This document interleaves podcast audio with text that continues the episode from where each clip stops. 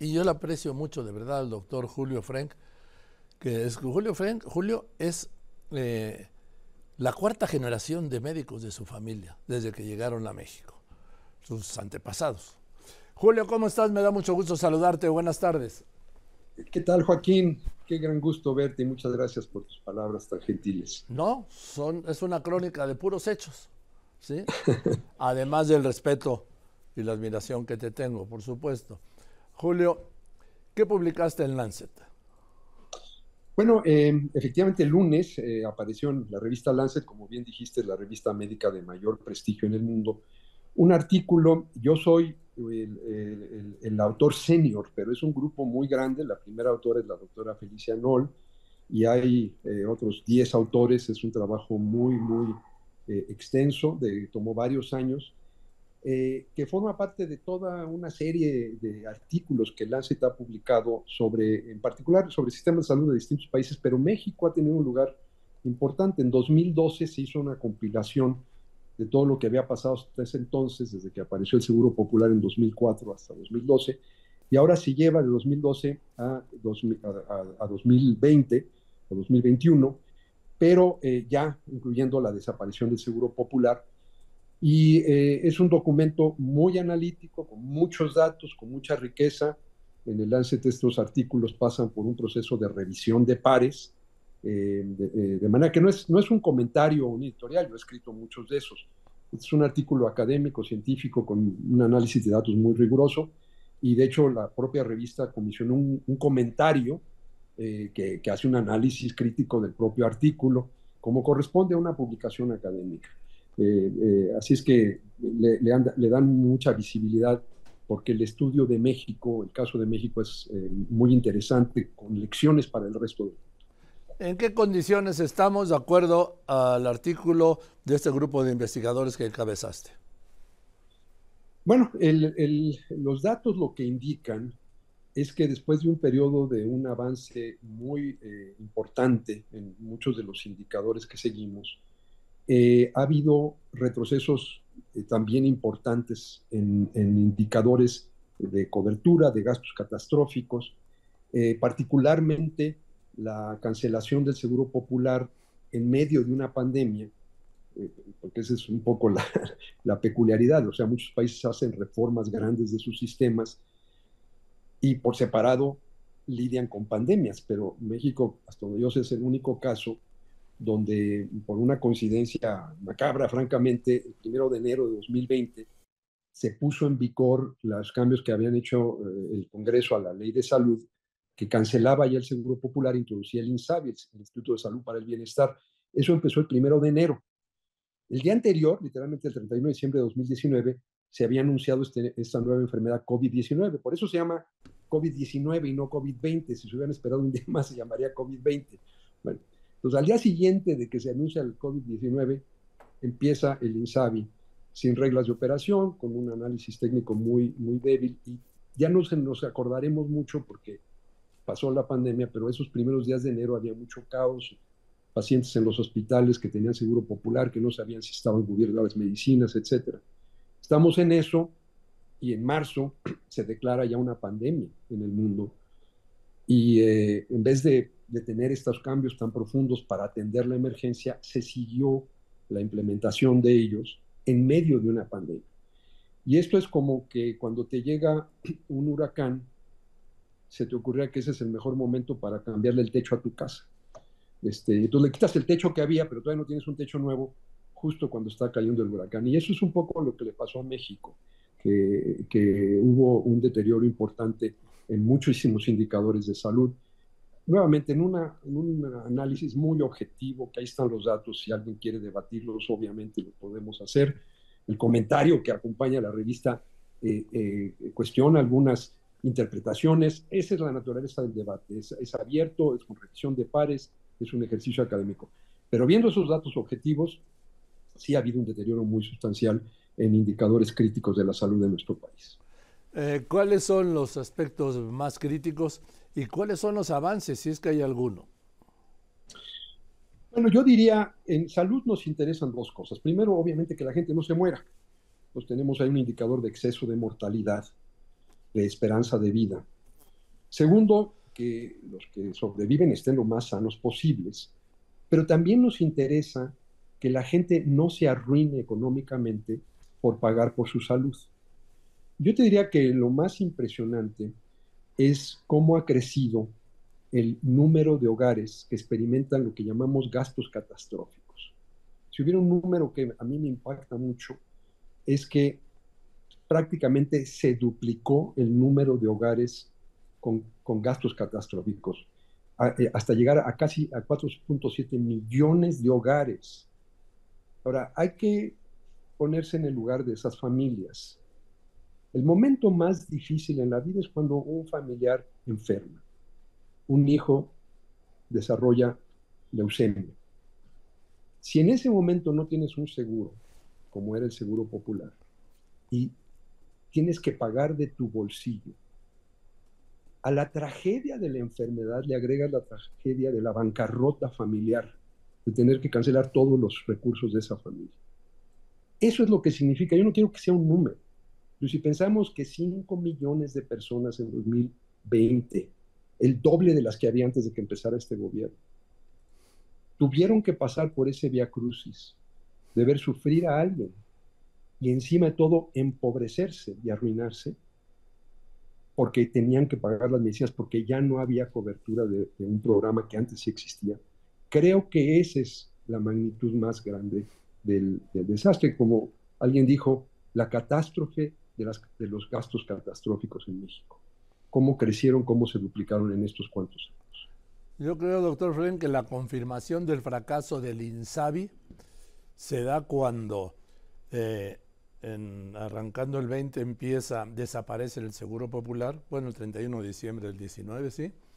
Arranca el INSABI y a los tres años lo desaparecen.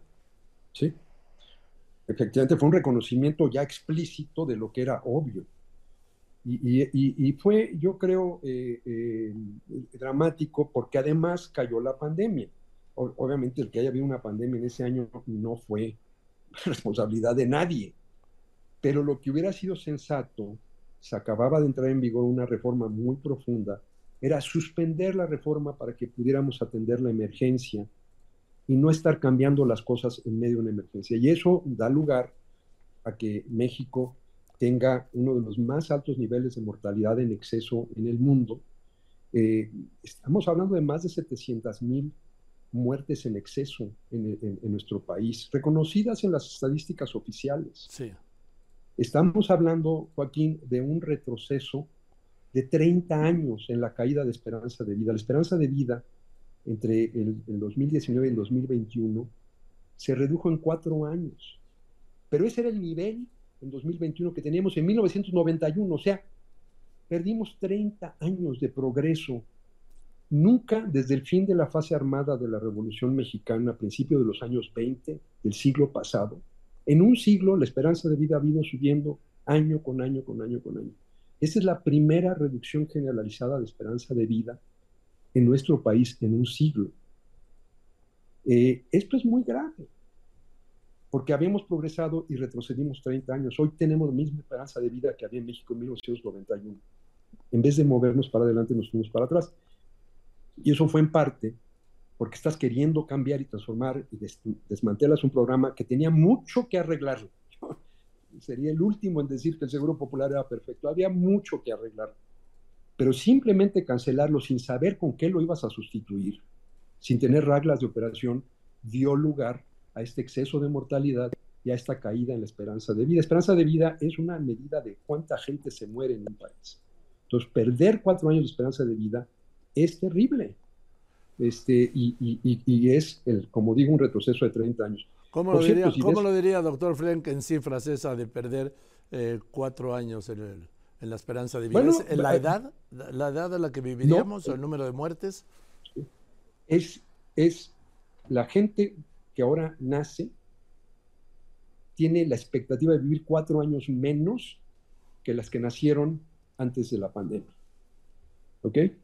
Ahora, yo no sé, si a cualquiera de nosotros nos, preguntaran, ¿te importaría perder cuatro años, morirte cuatro años antes de lo que podrías haberte muerto? Este, creo que todos diríamos, no me gustaría eso. Ahora eso multiplícalo por 120 millones de personas o por los las generaciones que están naciendo ahorita.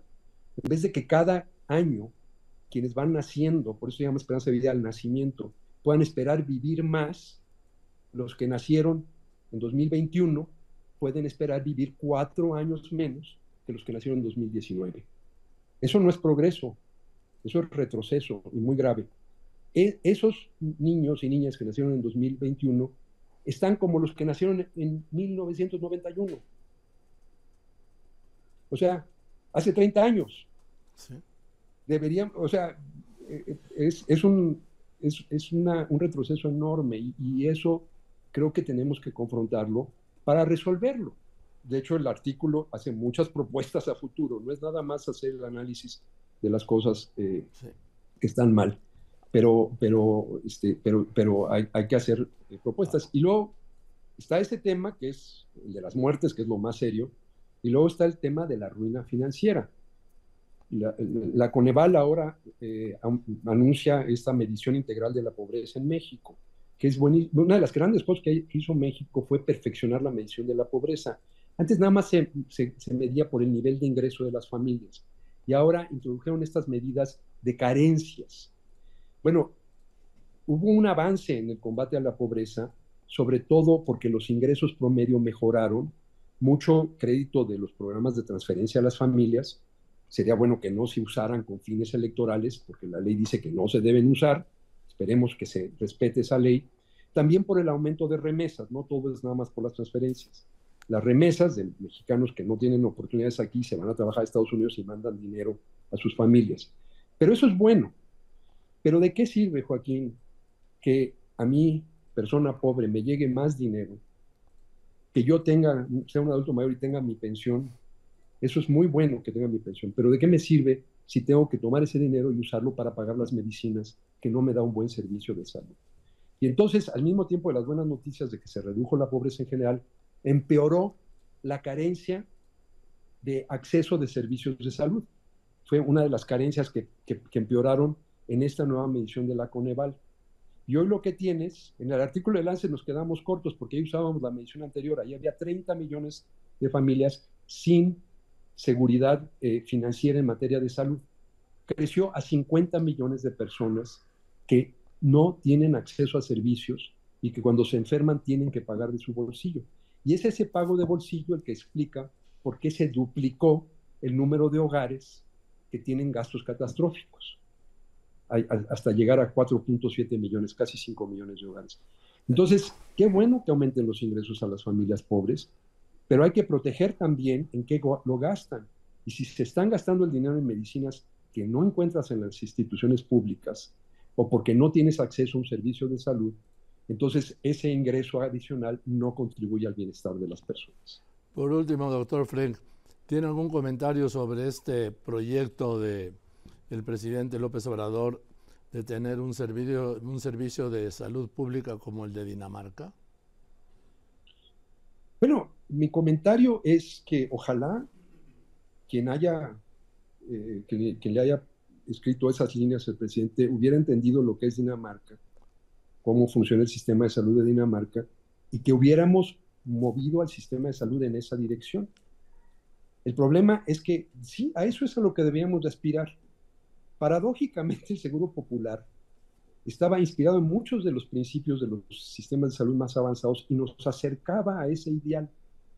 Pero lo que se ha legislado en México no es movernos hacia Dinamarca, es retroceder hacia el sistema de salud fragmentado que había en los años 70 del siglo pasado.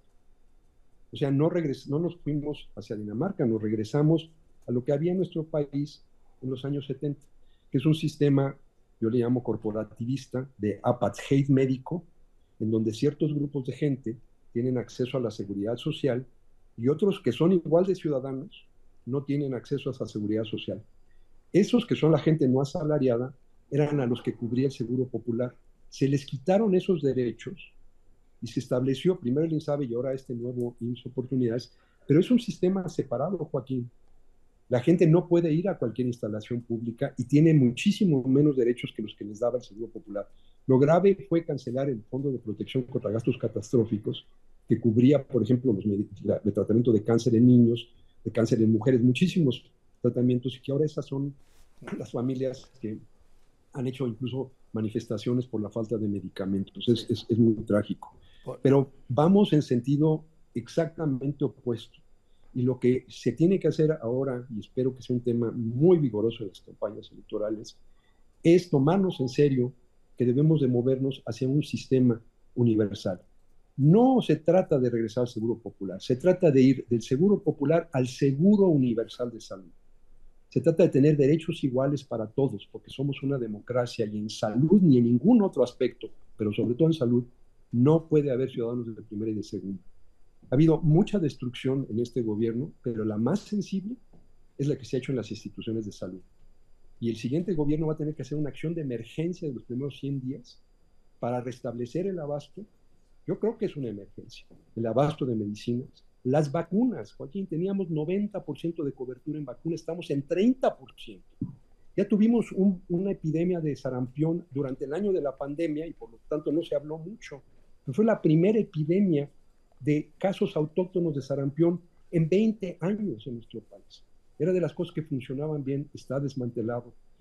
La mortalidad materna ha aumentado 30%. Debemos erradicar las muertes de mujeres en el proceso de dar a luz. La gente, las mujeres que pierden la vida por dar la vida a otro ser humano. Vamos para atrás en eso. 30% más muertes maternas que antes. Todo eso va a ser quien gane la elección motivo de urgente atención, porque lo primero que hay que hacer es reparar lo que se ha destruido, no para volver a lo que verte, sino para que sea mejor. Y luego sobre esa plataforma movernos del seguro popular al seguro universal, un sistema de protección y para todos, pero protección igual para todos, no ciudadanos de primera y ciudadanos del segundo. Gracias, Julio, me da mucho gusto saludarte y preguntarte que estás como siempre brillante, ¿sí? Gracias. Muchísimas gracias, Joaquín, te lo aprecio mucho. No, no, con todo respeto. Además, el doctor Julio Frank Ahí dejándolo que en lugar de ir rumbo a Dinamarca, pues estamos reyendo rumbo a dónde? Pues al sentido contrario, pues, en sentido contrario de Dinamarca.